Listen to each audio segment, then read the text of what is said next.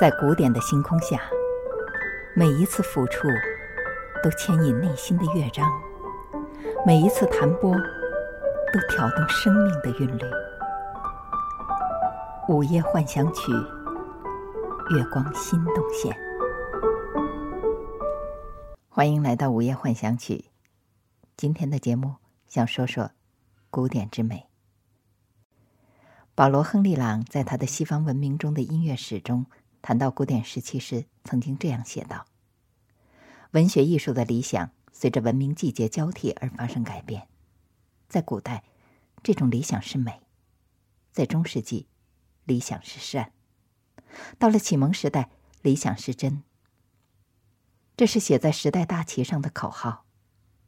但是，人们很快摒弃了对真的顶礼膜拜，因为他们沮丧的发现。”真理会随着观察角度的不同发生变化，善的实质也遭到了怀疑，因为启蒙运动揭示出，善常常隐藏着不可告人的邪恶。于是人们回归到了古代的美的理想。做午夜幻想曲，就是想和您一起走进古典音乐的世界，去寻找让人心动的美。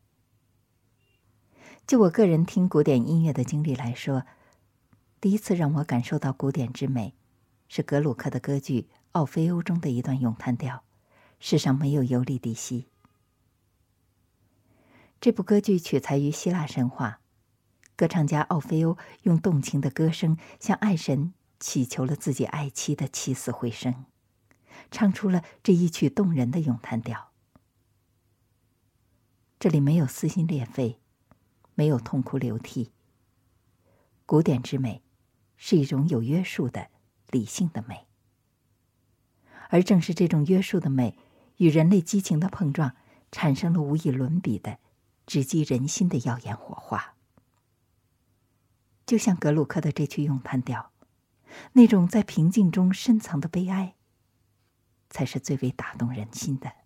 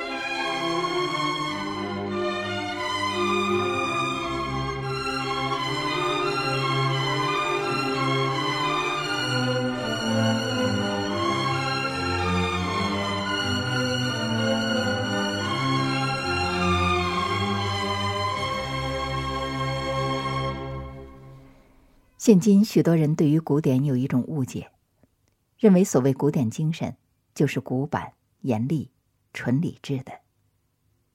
古典主义是一种清教徒主义，或者是迂腐的学究气。其实恰恰相反，真正的古典精神是富有朝气的、快乐的、天真的、活生生的，像行云流水一般自由自在。像清冽的空气一样新鲜，就如同亨德尔《水上音乐》第二组曲中的快板乐章，当两只小号和两只圆号的对答呼应，让人感受到生活中的绚丽色彩和欢快情绪。